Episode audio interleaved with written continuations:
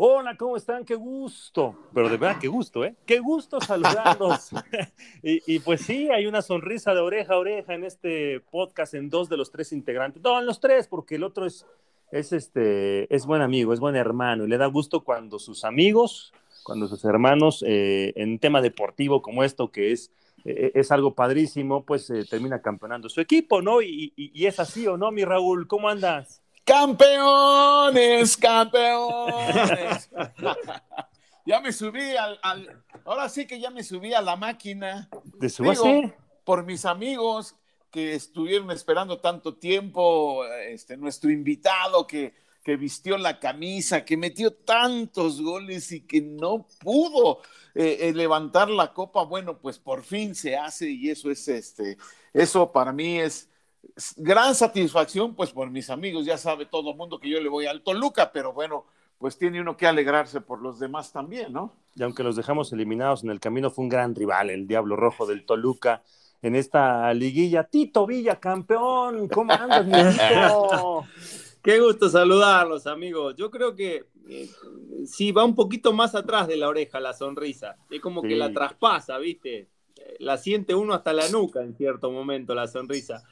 Muy contento, compañeros, muy contento, este, muy emocionado, eh, muy lindo ver al círculo de uno, a los amigos, eh, a toda la fanaticada, a toda la afición, eh, verla festejar. Digo, desde ayer que salíamos de, de Chapultepec eh, ya estaba colapsada Chapultepec porque no le daban chance de arrimarse más hasta el ángel, no, fue un, realmente un, problema el salir de, las instalaciones, eh, pero bueno, después eh, viendo videos de, las emociones de la gente en casa, ya después en el festejo en el ángel, no, pues sí, sí a uno se le enchina la piel, ¿no? Y de por sí, bueno, en lo personal me tocó estar en la transmisión, no me pude contener también entre eh, ese relato efusivo de, Paco y la ah, a, mucha gente, ex compañeros, este, levantar la copa, festejar, fue, fue un momento muy lindo, muy grato. Muy, muy, muy emotivo, sin duda alguna, todo lo que se vivió ayer por la noche. Por, por eso, ¿no, Tito? Por los 23 años, porque un equipo de Cruz Azul que lo había intentado tanto, tantos fracasos, porque se había fracasado, ¿no? Esas finales perdidas, cómo dolieron, cómo lastimaron al, al aficionado. Y ayer, ayer fue una comunión espectacular, los poco más de 22, 25 mil que pudieron entrar en el Estadio Azteca, pero todos los que estuvieron conectados a través de la televisión y, ya después veíamos en redes sociales los que compartían varios. Eh, yo te lo decía desde ayer, Tito, cuando, cuando lo vi, le cuento a la gente, cuando termina Tito la transmisión, yo, yo estaba trabajando en el previo a través de Facebook, después me quedé viendo el juego solo ahí en el tercer piso con, eh, con el ruso Samohilny. Y, y, cuando termina, la verdad que yo también estaba muy emocionado, como, como aficionado mismo, muy, muy emocionado, muy contento. Recibo la llamada, videollamada de mi esposa y de mi hijo. Y, y, pues la verdad sí se, se, me suelta la lágrima, ¿no? O sea, el, el, el llanto contenido de tantas frustraciones, tantos años, y, me dio mucho gusto ver al Cruz Azulino así, Tito, y, luego lo vi a Tito y a Marc Rosas, que bueno, también es medio lagunero, pero también medio cementero, pero, pero, este, pero Tito, que sí es más cementero, eh, los, los, abrazamos, lo abracé y, la verdad es que se, se, sintió esa vibra del aficionado y de la afición en general, ¿no, Tito? Como que este título de Cruz Azul viene a como aliviar muchas penas de tantos años y, a, también a, darle ese reconocimiento a un equipo que ha estado ahí muy cerca, ¿no? Sí, Marquito, yo creo que mm, este equipo viene mereciendo ser campeón hace rato, ¿no? Después sí, hay una gran frase que dicen, que dice que, que, pues no se merece, ¿no? realmente se, se necesita hacer. Em, y, Cruz Azul lo ha venido trabajando, lo ha venido planificando hace rato. Claro, hubo muchísimas situaciones en el club que, eh, que parecían, por decir de alguna manera, ensuciar a lo mejor ciertas etapas, pero que ha sido un equipo que siempre ha estado ahí. Digo, ustedes lo saben mucho mejor que yo, es un equipo que siempre ha estado ahí, es un equipo que siempre eh, es protagonista, que siempre, o por lo general, podemos decir, tiene buenos planteles, eh, y que ha estado, bueno, literalmente muy, muy cerca, y, cuando digo muy, muy cerca, a minutos, a segundos, digo, a mí me tocó perder dos finales, la de liga, bueno, de una manera muy, muy rara, pero si nos vamos a las del 2013, eh, cómo, cómo, terminan sacándole esa serie, ¿no? En, escasos minutos, con un hombre menos, o sea, cosas eh, que el aficionado sí realmente tuvo que que, sufrirlas y que aguantar, por decir de alguna manera, ¿no? Y, anoche el, poder ver a toda esa gente sacar, ¿no? Tantos sentimientos, eh, sí, reprimidos, ¿no? Internos, de, no haberlos podido eh, sacar en diferentes eh, oportunidades que, habían tenido, fue realmente muy, muy lindo, muy emocionante. Digo, si uno que no se formó en este país y yo no tuve a mi papá que me hizo de Cruz Azul y, no nací y no crecí eh, con esos colores, en, eh, no sé, en mi habitación, en mis cuadernos y demás, no quiero imaginar lo que, lo que digo, y así todo como lo viví personalmente, no quiero imaginar a, a la gente, ¿no? Que nace y que, como bien veíamos en las redes, Marco, gente que literalmente eh, eh, los hacen desde muy niños, ¿no? Desde sus papás y vienen a, o a lo mejor vienen de generación tras generación, ¿no? Eh, el, traspaso de, la identidad, de esos colores. no, realmente muy, muy emotivo, muy, muy emotivo. Este, y creo que a fin de cuentas, más allá de todo, ahora sí que no hay, no hay objeción en, ningún aspecto, ¿no? Porque Cruz Azul fue el mejor de principio a fin, podemos decir, salvando, bueno, aquellas dos primeras fechas, pero fue el mejor equipo, por lejos, eh, podemos decir, el más regular, el más consistente, eh, el que mejor trabajó los, los, partidos, el que mejor trabajó las series. Eh, claro, puede, en algún momento pudo haber tenido algún bachecito, como incluso el primer tiempo de anoche, bajas de juego, a lo mejor planteamientos erróneos del, rival, del entrenador eh, para con el rival, a lo mejor en, ciertos partidos, pero a fin de cuentas, eh, pues había que conseguirla y se consiguió. Entonces, todo lo que podamos decir o cuestionar en estos momentos van a quedar, va, a quedar absolutamente de lado, ¿no? Queda, queda atrás, por supuesto, queda atrás ya levantando la copa, eh, cambia todo, querido Tito Villa Marquiño.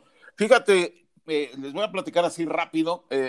A mí me tocó vivir de niño, porque tú, ustedes saben que de niño es cuando uno se hace pues aficionado y jugador, ¿no? En la calle y en el equipito del, barrio y vas a, jugar cada ocho días a la cancha allí, como decimos en México, en el llano, y, este, y, ya te haces eh, amante del, del, fútbol como lo hice yo. Y a mí me tocó ver a ese Cruz Azul que ganó el primer título y me acuerdo del Cacho a la Torre, y me acuerdo de Gustavo el Halcón Peña, y me acuerdo del Gorras Guerrero, el mismo Pulido ya estaba ahí, Héctor Pulido, que luego unos, eh, ahí el primer título lo hicieron en Ciudad Cooperativa Cruz Azul, que se llamaba Jaso Hidalgo.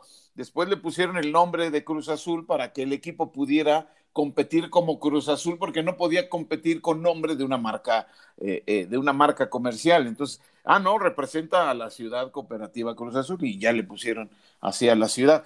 Y luego viene ese traslado a la capital con esos eh, tremendos sueños de, querer hacer un equipo grande y, de querer hacer un equipo ya de una gran trascendencia y viene el tricampeonato eh, eh, en, el principio de los años 70 con Fernando Bustos, con Eladio Vera, con el Centavo Muciño, con Horacio López Salgado, el Superman Marín. No, ustedes son muy jóvenes y han de estar diciendo, este, ¿qué le pasa, no?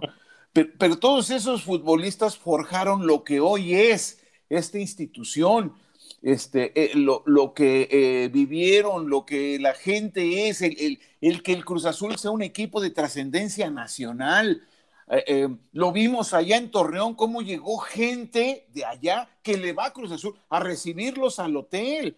Fue una cosa extraordinaria. Entonces, esto ya, ya tenía que ser, hoy, Tito, Marquiño, ya tenía que ser, ya no podía prolongarse más, ya estaban ayer, todavía al medio tiempo, este, todavía estaba ahí el fantasma de la famosa Cruz Azuleada, ya les habían hecho un gol en el Estadio Azteca, increíble, pero, pero era un momento importantísimo, Tito. Este, se sabe que, que Juan Reynoso habló fuerte con los jugadores. ¿Tú cómo, cómo crees que haya sido ese momento? Porque eso fue crucial. El medio tiempo de anoche fue crucial para lo que después obtuvieron. ¿Cómo, lo, ¿Cómo te lo imaginas? Porque ya te lo han de ver platicado, pero tú, ¿cómo te lo imaginas, Tito? A ver, eh, voy a, hacer eh, un poquito de, hincapié y tomar como referencia lo que decía Chuy Corona anoche en, la jugada, en el programa post, post partido. Eh, y él decía de que estaban platicando entre compañeros, incluso discutiendo, ¿no? Discutiendo eh, siempre objetivamente para, para mejorar, sobre todo de cara al segundo tiempo, por lo que habían reflejado en el primer tiempo. Y dicen que, y decía Chuy que Juan Reynoso llegó este, eh, eh, decía Chuy y decía Escobar, eh, no Escobar, Aguilar. Aguilar. Aguilar. Decía, no, no, ¿sabes cómo llegó el profe? Decía.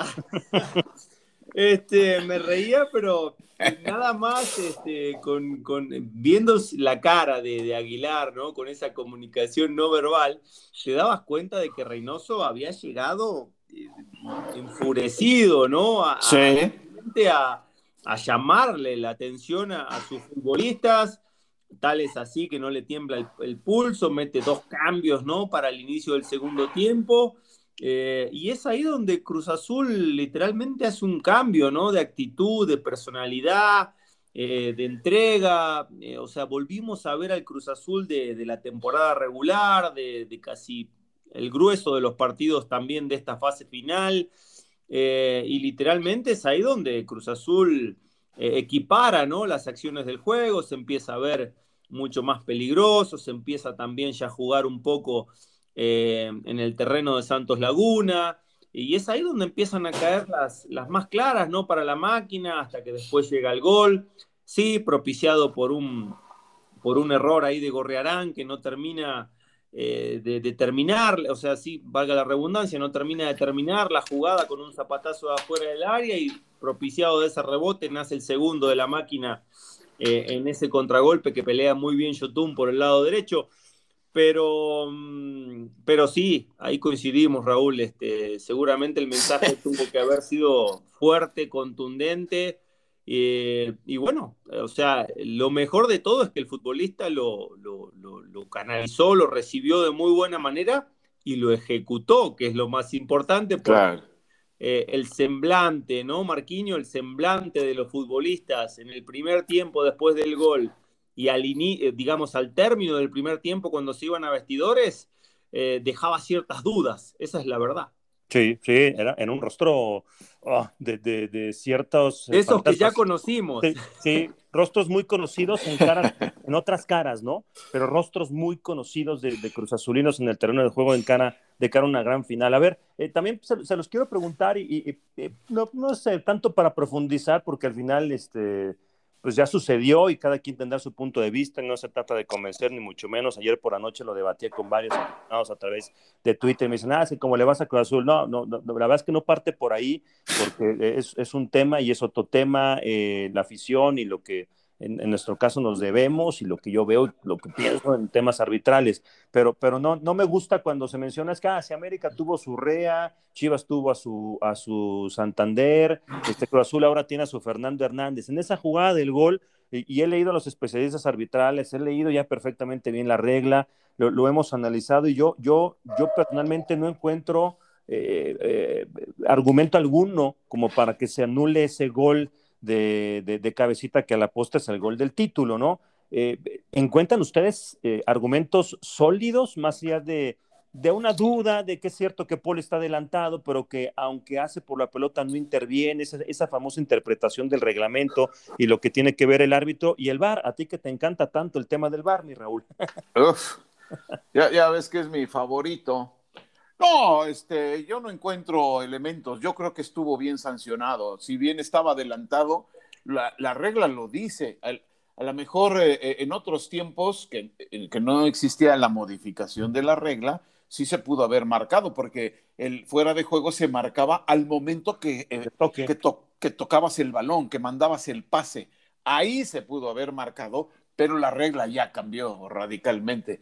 Y yo eh, encuentro que si puede intervenir un poco es estorbando la llegada del, defensor, pero ya no iba a llegar nunca, ¿no? Hay quien dice que, que desde el momento en que está ahí en la jugada intentando intervenir, tiene injerencia porque eh, distrae al portero, puede distraer al portero que está esperando cualquier cosa y toma en cuenta en su mente, en ese instante, en ese momento eh, de, tan poco tiempo, toma en cuenta que está ese jugador y entonces distrae al portero. Pero este, yo pienso que, que así como lo dice la regla, estuvo perfectamente sancionado. Yo no, no veo que, que eso haya influido. Igual igual hubiera sido anotación. Entonces, este, me parece que estuvo bien a mí, pero no sé qué opina Tito.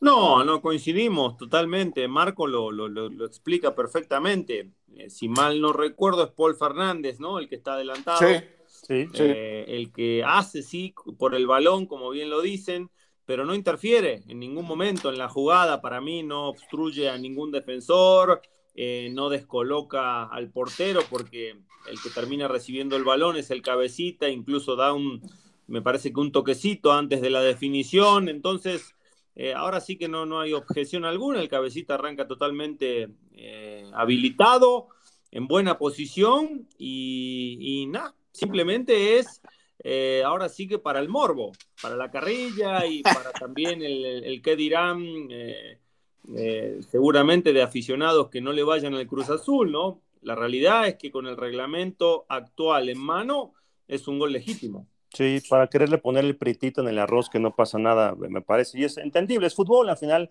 es, es así, ¿no? No hay, no hay una unanimidad siempre en, eh, más en temas arbitrales, mucho menos, ¿no? A ver, ahora de cara al futuro, eh, Tito, Raúl, eh, eh, por supuesto, eh, eh, Cruz Azul fue el mejor equipo, ha sido el mejor equipo en el último año, año y medio prácticamente. Hay que tomar en consideración también el torneo trunco, aquel de Guardianes que no se termina y que Cruz Azul estaba también pues de buena forma. no sabemos nunca qué hubiera pasado, lo hubiera no existe en ese caso. Pero de cara al futuro, ¿podría existir alguna preocupación, Tito, Raúl? Porque ya, se rompe con esta situación de los famosos fantasmas, ya se despresuriza también un tema eso, ¿no? De presión, de, no ganar, de llegar y no ganar. Creo que, que, este plantel, esta institución podrá empezar a vivir otro tipo de situaciones. Vamos a ver qué tanto lo, canaliza de buena forma o no, pero podría haber alguna preocupación porque me entero que, que por ejemplo, Reynoso, su contrato está, es un contrato menor, es un contrato eh, que, que, estaría buscando él mejorarlo. Eh, habría que firmarlo ya por un largo tiempo y con un mucho mejor contrato de un técnico campeón del fútbol mexicano, campeón ya con Cruz Azul, que no es poca cosa. Eh, el tema de las renovaciones de contrato podría ser un, una situación ahí de, preocupación. Tito, el Pablo Aguilar terminó el torneo espectacular con, el Cata como una gran central, una gran defensa. Eh, la renovación misma o no de Orbelín Pineda, o sea, todas estas situaciones de escritorio eh, podrían ser un tema de preocupación y sobre todo pienso, si no se, si no se, le da un buen contrato a Reynoso, porque tarde o temprano, más tarde, más temprano incluso que tarde, creo que va a ser candidato natural en, la selección peruana y, no sea que te lo puedan llevar, se lo puedan llevar en algún momento. A ver, Marco, eh, en principio, bueno, lo de Juan, eh, yo, yo si fuera directivo, no necesitaría ni que me venga eh, a pedir ¿no? el aumento o la renovación. Eh, yo creo que se lo ha ganado en automático, el aumento y la renovación. Después habrá, que, habrá que, hablar de tiempos, pero el tipo a mí personalmente me sorprende, ¿eh? es un gran estratega, eh, hoy sí, con un equipo con muchas herramientas, pero también a esas herramientas hay que saberlas usar. Claro. Eh, el tipo nos dejó abierto a todos eh, con su manera de, plantear los partidos, las series, con sus formas de, de, cerrar los juegos muchas veces. Volvemos a lo mismo en fútbol. A algunos le puede gustar, a algunos no, pero el tipo eh, hoy ya con el título en mano, eh, la verdad que hay que sacarse el sombrero y, darle el, reconocimiento que se merece. eh, te digo, por parte del técnico, yo en automático lo renovaría por lo menos, no sé, dos años. O, me, parece que se lo ha ganado. O sea, acá no es de, pero si quieres proyectar, empieza a proyectar con un tipo que de entrada va a tener espalda para lo que se venga. Y esa me parece que sería una muy buena decisión. Con respecto al plantel, yo no dejaría ir a nadie, ni del primero al último. Obviamente habrá que entrar después eh, de manera muy fina ahí con el Victory y, ver realmente eh, a lo mejor a los que hayan tenido menos participación o a los que Juan Reynoso tal vez eh, prefiera darle salida para incorporar también, porque seguramente más allá de que el equipo sea campeón, a lo mejor le gustaría meterle alguna frutillita al pastel en alguna posición que él, que él crea conveniente. Él sabrá mejor que nadie. Corona en automático, hay que firmarlo por lo menos un año más. Eh, digo, em, hablabas del caso de Aguilar, gente ya grande de experiencia, pero eh, yo digo que siempre el diálogo es importante en, un tema así, porque a mí me tocó vivirlo y por, ahí, y por ahí que no te quieran tal vez dar, dos o tres años. Em, eh, si, si, si hablas de muy buena manera con el futbolista y le expresas eh, en principio el agradecimiento y en segundo la necesidad y el deseo de contar eh, con él, por lo menos para el proyecto a, corto plazo y, lo convences de que renueve futbolista en ese aspecto es, es muy fiable, o sea, se presta al diálogo también y, y, los futbolistas no son tontos, entienden, saben que están en una gran institución eh, y que bueno, y que si de alguna manera se tienen que ganar año a año la, renovación, estoy hablando de los jugadores grandes, eh, de los jugadores que tal vez ya no se puedan eh, hacer contratos a lo mejor de tres años, ¿no? Como quien dice, jugadores de 34, 35 años para arriba, digo, porque a mí me tocó y a mí no me querían hacer tres años cuando tenía 29 años, entonces dije, bueno, poco se vale. Pero, pero ya jugadores grandes que por ahí, ahí pones un poquito eh, el ojo en la lupa, ¿no? Y dices, bueno, eh, todavía están en gran nivel. Si hablamos, me, nombraste Marco a, Corona, me nombraste a, Aguilar, eh, creo que Aldrete estaba en una posición similar. Bueno, Orbelín es otro caso. Orbelín hay, que renovarlo a como dé lugar, aunque sea para venderlo ¿no? en, un futuro cercano, mediano, lejano, como lo quieras ver, pero el chico tiene 25 años, si no estoy mal, Orbelín tiene un, inmenso futuro por delante. Eh, y así habrá que ir con, cada futbolista, ¿no? Pero hoy Cruz Azul creo que, no, se, no se debería desprender de nadie y, empezar a, o mejor dicho, seguir, seguir este proyecto, ¿no? Digo, tenemos el fiel reflejo de, Tigres. No digo que vaya a durar ocho años, Reynoso, diez, doce, como duró el Tuca, pero planificar a tres anitos y si dan resultado, ¿por qué no seguirle? ¿Por qué no aprovechar eh, cuando viene la buena también, no? ¿Por qué buscar el, cambio, no? Eso ya tendrá, ahí entrará mucho la, parte directiva y, ojalá la, dejen operar, ¿no? Que es un tema que también en Cruz Azul eh, nunca fue fácil. Sí, sí, totalmente. Y, yo estoy de acuerdo. La continuidad es lo mejor y, está más que probado. Y, lo probó tu Ferretti y, lo prueba, por ejemplo, lo que pasa, por ejemplo, con los equipos del grupo Pachuca, donde mantienen siempre a su entrenador hasta el último momento, ¿no? Y, lo que ha pasado con el León, por ejemplo.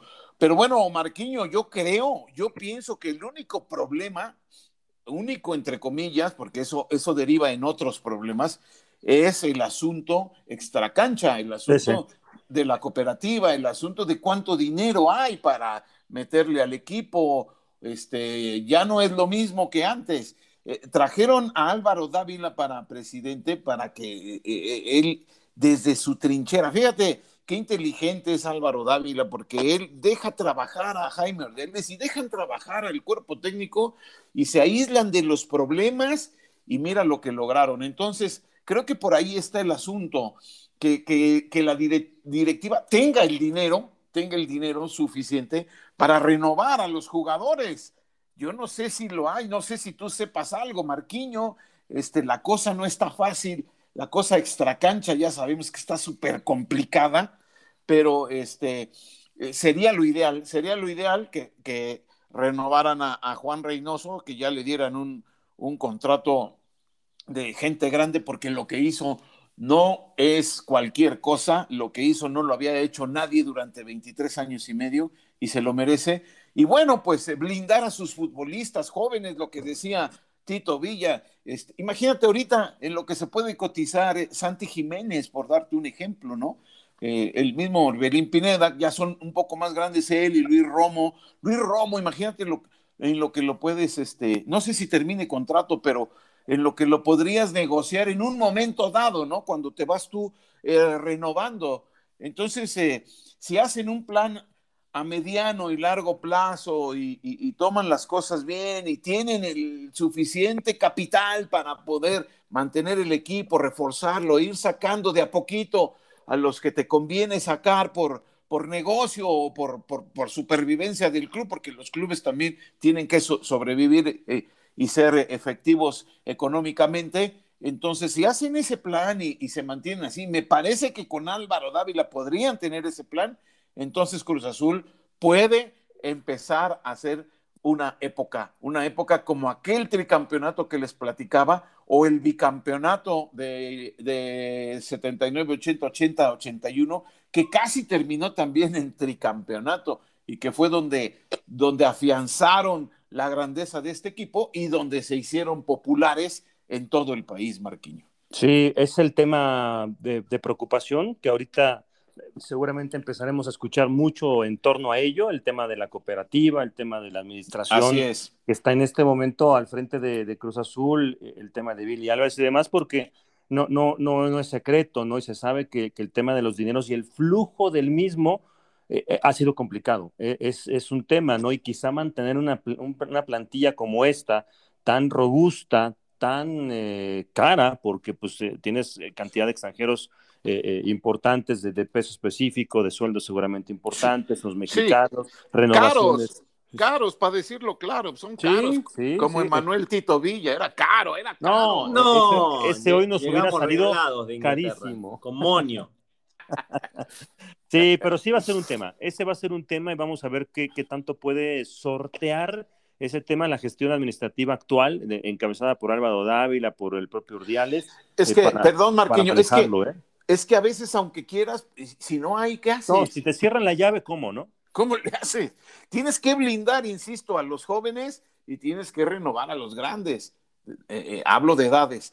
Entonces, este, se necesita una muy buena lana y no sé si la tengan a la mano.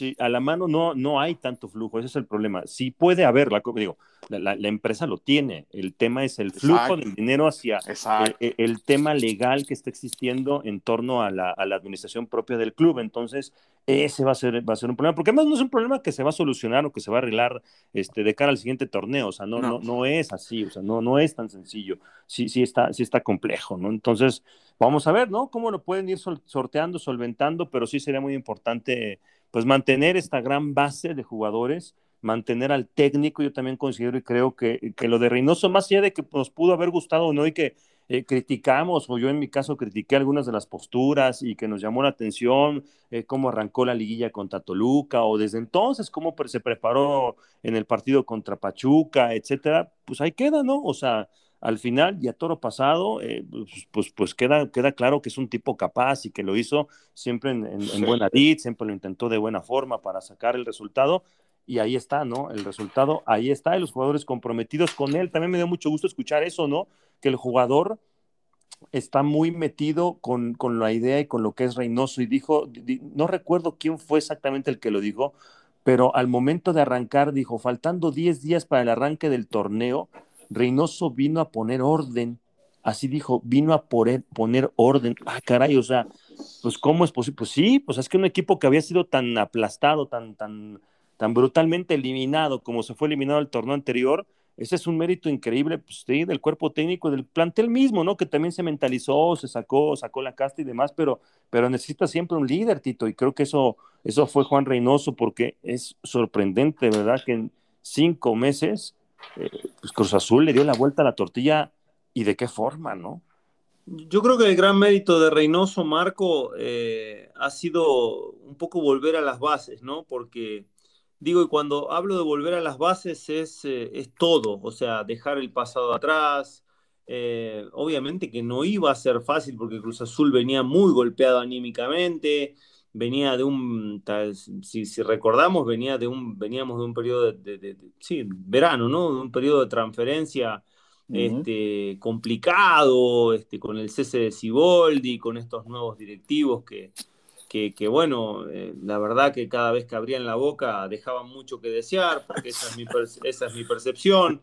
Eh, entonces decía, bueno, eh, ahora sí que este equipo no tiene ni pies ni cabeza, ¿no? Y de repente llega una, una cabeza, tal vez, no digamos por la puerta de atrás, pero digamos era la, la, última opción, ¿no? La última cabecita que se asomaba este, en las opciones que por lo menos se barajaban de, su confirmación. Eh, y bueno, ahí el tipo llega, a lo mejor sin tener tanta personalidad, ¿no? Sin ser una figura imponente ante los medios y, tal vez sin tener tanto, sí, sin tanto cartel, incluso sin tanta prensa. Eh, sí, ¿eh? con, poca prensa, con poca prensa. Por eso, muy humilde el tipo y, bueno. En Puebla le, respaldaba también un poco, ¿no? Exactamente, Raúl. Entonces, eh, llega con un perfil muy bajo, pero la verdad que, por lo menos, hablo a, nivel personal, eh, yo sí lo conocía a Juan cuando fue ayudante de, de Enrique Mesa en Puebla. el profe me había hablado muy bien de él, siempre le daba muchísima importancia, ¿no? Al momento de eh, de planificar, de, llevar, eh, no sé, eh, entrenamientos a cabo. siempre me habló muy bien el profe Mesa de Juan Reynoso como, como auxiliar. Es un tipo muy capaz, me decía. Y, bueno, después ya, ahora sí que al momento de que se ha alargado solo, creo que con Puebla ya nos daba algunas, algunos foquitos ahí este, como para darnos cuenta de que había cierta capacidad y mm, digo, sin, sin, ir más lejos, este Puebla de, este torneo que fue tercero de la general, más allá de que hay que darle mérito al Arcamón también, eh, es, es, literalmente su plantilla, ¿no? Es el equipo que él terminó armando. Em, y, bueno, como, como decíamos, ¿no? Nos fuimos un poquito del tema, o me fui, mejor dicho, un poquito del tema, pero, pero creo que llegó a barrer la casa, ¿no? Y a poner las piezas en su lugar, a poner todo en orden, a, eh, trabajar de muy buena manera el aspecto mental con los futbolistas, intentando dejar atrás eh, ese pasado oscuro, ese golpe tan duro que, que habían tenido recientemente contra Pumas. Eh, recuerdo como si fuera hoy el día de, Pumas, eh, perdón, de Pumas, de Pachuca, aquella jornada 3 en donde las formas fueron horrorosas, espantosas. Creo que si hay algo como, como de té que no quisieras para tus equipos, lo viste esa noche, ¿no? Un equipo replegado, todos metidos atrás, tirando pelotazos, porque no eran ni pases, eran pelotazos los que tiraban este, los centrales para Santi Jiménez, que fue el delantero esa noche, decías, no, bueno, este Cruz Azul eh, está, está, está para el cachetazo, literal. Y esa noche, cuando lo termina, lo termina ganando con aquel gol de Escobar de cabeza, eh, va Juan Reynoso a conferencia de prensa y, dice, ¿no? Este, este, a este partido había que ganarlo como sea, necesitábamos recuperar la confianza. Bueno, Vaya que recuperó la confianza con esas formas esa noche, porque de ahí fueron 15 partidos de manera consecutiva sin perder, 13 este, eh, victorias de manera consecutiva, récord, 41 puntos. O sea, fue una máquina literalmente el equipo. Y bueno, ya con la confianza de regreso en los futbolistas, empezó a, a plasmar eh, esa misma, ahora sí que en acciones dentro del terreno de juego, ¿no? Porque se volvió realmente un equipo muy importante en las diferentes facetas, hablando de la, de la ofensiva y de la defensiva. Y bueno, eh, yo sí creo que el, mayor mérito del título se lo lleva Juan Reynoso sin ningún tipo de duda, ¿eh? por encima del futbolista que me digan. Sí, a mí me gustaron mucho lo que hicieron en la temporada, por supuesto, el Cata, Romo, Rafa Vaca con un perfil muy, muy, muy discreto, eh, Corona una gran temporada, el Cabecita, etcétera, Orbelín, o sea, hay un gran equipo, pero yo coincido, eh, el, trabajo desde la banca de, Juan Máximo Reynoso ha sido lo máximo, ¿eh? ha, sido, ha sido eso, muy, muy buen trabajo del técnico peruano de la máquina pero, pero, ¿sabes qué, Marquiño, Tito? Me parece que fue muy importante que los que aparecieron como directivos después de todas las broncas que hubo y que dijeron tantas cosas y que eh, quedaron tan mal en el medio futbolístico y en general, por, porque pues claramente se veía que no tenían la menor idea, pero, pero no sé quién ni cómo haya sido, pero fue un acierto, primero, poner de presidente a Álvaro Dávila. O sea, no le estoy dando todo el mérito a él, por supuesto, pero, pero entonces ya tenías a alguien que encabezaba desde la directiva y de ahí aislar lo que era el problema de la cooperativa y todos, porque imagínate una cooperativa, pues, son todos los dueños, son muchísimos, son miles de dueños queriéndose meter en el equipo. Entonces Álvaro Dávila pone una barrera y aísla al equipo. Y entonces es cuando ya Jaime Ordeales eh, y luego ya en la cancha Juan Reynoso pueden aplicar todo su plan sin que nadie los moleste. O sea, los dejaron trabajar y cuando tú dejas trabajar así a, un técnico con, con, esa capacidad, pues ya vemos los resultados y también aíslas a los futbolistas de esas broncas y ya vimos los resultados, ¿no? Entonces, me parece que fue importante todo. Sí, claro, Juan Reynoso es ya, ya en la cancha, pues es el bastión, ¿no? Sin él, quién sabe qué hubiera pasado, aunque Cruz Azul tiene una gran plantilla, este, pero, pero de cualquier manera, eh, eh, esas pequeñas cosas a mí me parecen también importantes, ¿no? Que, que el presidente del, del club logra meterse y aislar a lo que es la cancha de todo lo demás, porque, porque como decíamos hace rato, sigue siendo un problemón lo de la cooperativa, Marquillo. Sí, como, como se ha dicho esta palabra tan, tan usada en estos últimos tiempos, Cruz Azul se metió en una burbuja, ¿no? Y, y, la verdad que la burbuja funcionó. ¿Sí? Funcionó del todo. Sí, de acuerdo, de acuerdo contigo. Pues Cruz Azul campeón y ah, qué fregón se, escucha eso. Marco, nada más para, para, para agregar dentro de, todo lo que decíamos recién, lo que hizo con los futbolistas, ¿no? Esto de, de, darle competencia interna, de que nadie se sienta menos, ah, de que cualquiera en cualquier momento puede jugar, de que, en de que cualquiera convencer al futbolista de que en cualquier momento inicies o seas banca, eh, puede ser determinante, ¿no? En, algún momento del juego, de la serie, hablando de, la fase final.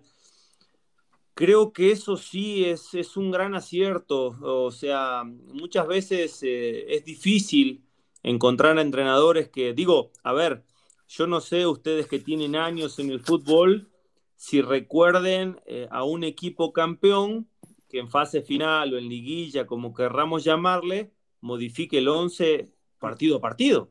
Eh, eh, yo me imagino que, que, aquel Toluca, mi querido Raúl, tú lo conocías de memoria y sabía, si no había ningún lesionado, el fin de semana iniciaba ese eran Los mismos, eran los mismos, sí. Exacto. Aquí no, o sea, aquí sí había una base y todos la conocemos, pero después no sabía si jugaba Orbelín, o si jugaba Nacho Rivero, o si jugaba El Piojo, o si jugaba Yotun. O sea, después ya con los planes de partido, dependiendo si, si era este, local o visita, hablando de la fase final, porque en la, en la, temporada regular le movió un montón también, ¿eh? También. En la temporada regular, eh, Paul Fernández no había iniciado como titular, con el correr de los partidos se fue ganando eh, eh, su lugar ahí en, en el medio campo. Eh, Romo había empezado eh, en el medio, después en algún partidito eh, que lo cambió a línea de 5, después se dio cuenta de que la mejor posición de Luis era del medio hacia adelante. pero, pero ¿sabes qué, Tito? Sí, Raúl. Había, había, yo creo que unos 5 o 6 inamovibles, ¿eh? O sea, sí, por eso te digo.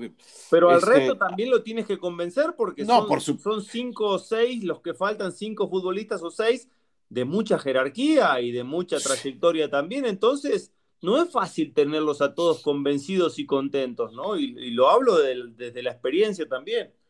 Eh, les doy el dato. Eh, eh, 16 partidos, los últimos 16 partidos de Cruz Azul, o sea, estoy contando el de ayer, el de la gran final, y, y, échale atrás 15 más, o sea, 16 alineaciones diferentes. No repitió alineación nunca en esos 16 últimos partidos. ¿Contando con K-Champions también, Marco? No, estoy contando liga, ¿eh? Porque en Conca Champions también, ¿eh? Le movió ah, en los cuatro que jugó, le movió los cuatro. Ah, sí, claro. Ahí fue total. Ahí, tienes 20 ya. Sí, no, no, eh, eso, eso va a de, de lo que dices, Tito, la atención eso porque siempre nos hemos acostumbrado a que, a que se dice o que nos dicen que la repetición es la que te lleva a llevar la clave del éxito. Y sí, por supuesto, ¿no? Hay una, una repetición constante de trabajos, etcétera, etcétera, y de jugadores. Pero eh, el tener un plantel tan convencido y, tan, eh, y tanta modificación, porque además eh, en el ID de TUDN nos lo platicaban eh, Adén Esparza, Hugo Ramírez, Diana Ballinas, que hicieron el trabajo de, análisis del, del, sistema y del parado táctico, que le sabes también tú perfectamente, Mitito. Cruz Azul utilizó durante la temporada, que además repitió mucho de eso en, la liguilla, siete diferentes parados tácticos, que si línea de tres, que línea de cinco, que cuatro, que tres en el medio campo, que dos, que dos puntos, o sea, siete parados tácticos en cinco meses de trabajo, el técnico, pues es que este, la verdad es que sí se puso a trabajar. O sea, me queda claro que, que Reynoso no llegó a blofear ni a hablar, se puso a trabajar, Tito. Sí, sí, em, se me hacen muchos, digo, hay que entrar con lupa y ahora sí que, ahora independientemente, o sea, no, mejor, mejor dicho, dependiendo dónde se posiciona el futbolista, porque, por ejemplo, podemos hablar de un 4-3-3, ¿no? Como inicia ayer, por, sobre todo por las características ofensivas de Alvarado y de Orbelín, ¿no?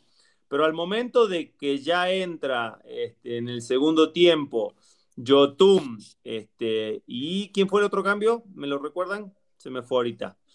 Ayer. Eh, en el medio tiempo. Y este, Santi. Montoya, ¿no? No, Santi. Entra Santiago. Ah, correcto. El tipo modifica, pero pongámosles que no haya entrado Santiago y que haya entrado, bueno, Nacho Rivero en su lugar este, y Aldrete hubiera sido el lateral izquierdo. Ese 4-3-3 pasa a ser tal vez un 4-1-4-1, porque eh, las condiciones de los futbolistas que tú eh, tienes como, como volantes extremos son más defensivas que ofensivas. Entonces, tal vez eso es lo que hace diferente al parado o al sistema, que a fin de cuentas eh, la posición es la misma Simplemente lo que va a determinar tal vez, eh, ahora sí que el número como, como tal, es eh, lo que te ofrezca el futbolista. Eh, pero sí, de alguna u otra manera hay que convencerlos y ellos tienen que tener bien en claro con qué sistema están jugando, ¿no? ¿Cuál es su prioridad dentro de la cancha? No es, la, no es igual la prioridad que tal vez vaya a tener Orbelín que Nacho Rivero. Eh, por supuesto que a Orbelín le hemos visto ponerse el overall toda la temporada, ¿no? Al momento de, defender. Y eso también ha sido un gran acierto por parte de Juan Reynoso. Eh, pero sí, muchas veces este, simplemente la diferencia táctica o el número, podemos decir, se lo dan las características de los mismos jugadores, ¿no? Diste en el clavo, me parece a mí. E, este, al final de cuentas, el técnico puede tener, como dice Marquiño acertadamente, siete parados tácticos o diez o, tres o, los que sean. El chiste es que tú con tu trabajo y con los resultados que se van dando, convenzas al jugador de que cuando hay que hacer línea de cinco lo hagan con toda la eficiencia, cuando hay que hacer de cuatro, cuando hay que ataque porque ya se acaba el partido, lo, que sea, eh, también hay que convencerlos y trabajarlo. Eh, en la cancha y, me parece que ahí está el mérito. Yo, yo este, todo esto no lo veo tan, tan complicado como a, que a veces nos lo quieren hacer ver algunos entrenadores, eh, este, medio vende humo, que yo lo veo más sencillo, mucho más sencillo, pero hay que trabajarlo. Y, si, si le hablabas, Raúl, si le llegabas a decir a César Luis Menotti este, un parado táctico con números, y yo creo que era lo peor que le podías hacer. Te decía, ¿qué son? ¿Números de teléfono? ¿Qué son? se volvía loco. Exacto. Mejor ni hablarle de, sistemas de eso. parados. El futbolista sabe jugar al fútbol, Tito. Marquiño, sabe, sabe qué tiene que hacer y cuando el técnico le manda Tú, no vas ahora de volante por derecha, vas de lateral, va de lateral y lo sabe hacer. Pero bueno, este, por supuesto, el mérito del técnico es trabajarlo y convencer siempre al jugador de que lo que está haciendo es lo mejor para el equipo. Creo, creo que, perdón Marco, eh, lo que lo termina ayudando a Juan Reynoso muchísimo eh, en esta parte de planificación ¿no? y, de, modificar los parados en, en cierto momento, es tener a muchos futbolistas que son plurifuncionales. Claro. Eh, y eso le da, le da un gran margen ¿no? para poder modificar. Eh, y nos podemos ir con, con, diferentes jugadores que ya todos conocemos, ¿no? Lo de Alvarado, que fue, ha sido extremo, que ha sido interior, que ha sido lateral, que ha sido carrilero. Lo de Romo, Tito. Lo de Romo, este, como bien lo dice Raúl, que ha jugado detrás del 9, como interior, como doble 5, como pivot, este, como, central, ha jugado. Eh, sí, de todo. Ayer, en, cuando se para en el segundo tiempo en ese 4-4-2, lo hace como volante por derecha dejándolo a Yotun por izquierda también. O sea, todo, ¿no? El mismo Yotun, lo hemos visto de volante, de interior, de doble contención, de lateral. Eso, eso obviamente que te da mucho margen, ¿no? Al momento de, planificar un partido. Pero bueno, después, eh, como bien lo dices, hay que trabajar al futbolista y ah. convencerlo eh, y hacerle entender en, cómo accionar en cada sector del campo de juego, ¿no? De acuerdo, sí, de acuerdo. Creo que ha sido un, mérito muy, muy grande, muy alto de todos en general, pero sí ponderamos el tema, evidentemente, de, lo que ha hecho Juan Reynoso. Pero bueno, eh, por lo pronto, hasta aquí hoy, aquí dentro del área, mi querido Raúl, mi querido Tito. Eh, llámenme campeón, por favor, se vale. Campeones, campeones, campeones son campeones. Campeones. Y, campeones, y además, Marquiño, este Muchas felicidades a ti, a, Tito Villa, a Paco Villa, al Perro Bermúdez, a todos nuestros compañeros. ¿Qué transmisión hicieron, la verdad? Y este, pues quiero nada más. Lo, publicaste en Twitter, Marquiño, nos representan y, nosotros tenemos mucho orgullo de que ellos nos hayan representado en una final épica y en, un trabajo extraordinario y, en este momento histórico, porque lo de Cruz Azul es simple y sencillamente histórico. De acuerdo, de acuerdo. Un, abrazo grande para todos. Aquí tenemos a, uno de los representantes de la transmisión, de los que representan y que lo haces de, forma maravillosa. Es un deleite escucharte, mi Tito, un deleite aprenderte. No, yo, yo sigo aprendiendo todos los días y realmente esta sí fue, fue muy difícil. Eh, digo, ya de por sí ustedes saben lo que representa, ¿no? La responsabilidad que uno tiene al momento de, estar en una transmisión y ya cuando son partidos decisivos, si bien uno se prepara, lee, estudia, siempre uno quiere estar eh, lo más fino posible, ¿no? En, una transmisión de esta envergadura, pero aquí había muchos sentimientos de por medio, ¿viste? Eh, me había tocado hacer otras finales, pero literalmente los equipos que jugaban no me valían madre, y en la realidad este, e, este no me valía madre, entonces tenía miedo que en algún momento me ganen los sentimientos, pero eh, la verdad que como bien lo dicen, tenemos un grupo de trabajo extraordinario y hablo de todos, ¿eh? no solo de los que estamos en la transmisión, eh, de ese compañerismo, de, ese, de ese apoyo incondicional y y bueno, eh, hoy también nos amanecemos con la noticia de que fuimos, este, que tuvimos a, la mayor audiencia y digo, ustedes que están en el medio saben que no es poca cosa, ¿no? Este, competir con gente muy preparada, este, competir con gente que lleva muchos años en esto. Y digo, para mí que voy empezando en esto es un orgullo realmente. Eh, y me da mucha satisfacción por, por todo tu DN, no, no, no por, por lo personal nada más. ¿no? Sí, no, de acuerdo, mi Tito, y la verdad es que es un orgullo, es un orgullo y fue, fue, fue un deleite escucharlos, vivirlos, sentir esta gran transmisión y, formar parte de ella, ¿no? Con ustedes, representándonos ahí y lo hacen de muy buena forma. Mi Tito, muchísimas gracias, hermano, te mando un fuerte abrazo y a, seguir festejando, se vale. Mi hermano, agradecido, eh, invíteme más seguido adentro del área, no solamente cuando eh, haya morbo o haya festejos en Cruz Azul, porque ahora ya no va a ser más morbo. La vez pasada fueron morbo, esta ya son festejos. A ver si ahora en qué, qué te gusta, dos meses, dos meses y medio. Te lo voy a decir acá y te lo voy a decir ya. Cruz Azul va a ser campeón de Conca Champions. ¿Ande? Ándele, pues. Este, no sé quién sea el rival que vaya a tener enfrente, si vaya a ser América o vaya a ser el Philadelphia Union. Pero va a volver a ser campeón muy pronto Cruz Azul en un par de meses, así que espero me inviten al programa próximo a, ese, a esa final. No, pero sin duda, mi Tito, es un deleite platicar contigo, ¿no, mi Raúl? Pero por supuesto, ya está, hecha la invitación y pues invítenme a los festejos, ¿no? Sean gachos. Ah, Yo le voy al Toluca, pero pues me puedo colar ahí. Pero antes hagamos el asadito en Querétaro, ¿no? Antes de la final, ¿esa o, qué? No, ya pues está. ya está. Cerrado. Cerradísimo. Cerradísimo. Fuerte abrazo, señores. Muchísimas gracias por, por habernos acompañado a la gente que le da clic y sigan aquí dentro del área. Eh, un placer, de verdad. Muchas gracias y hasta la próxima. ¡Campeón!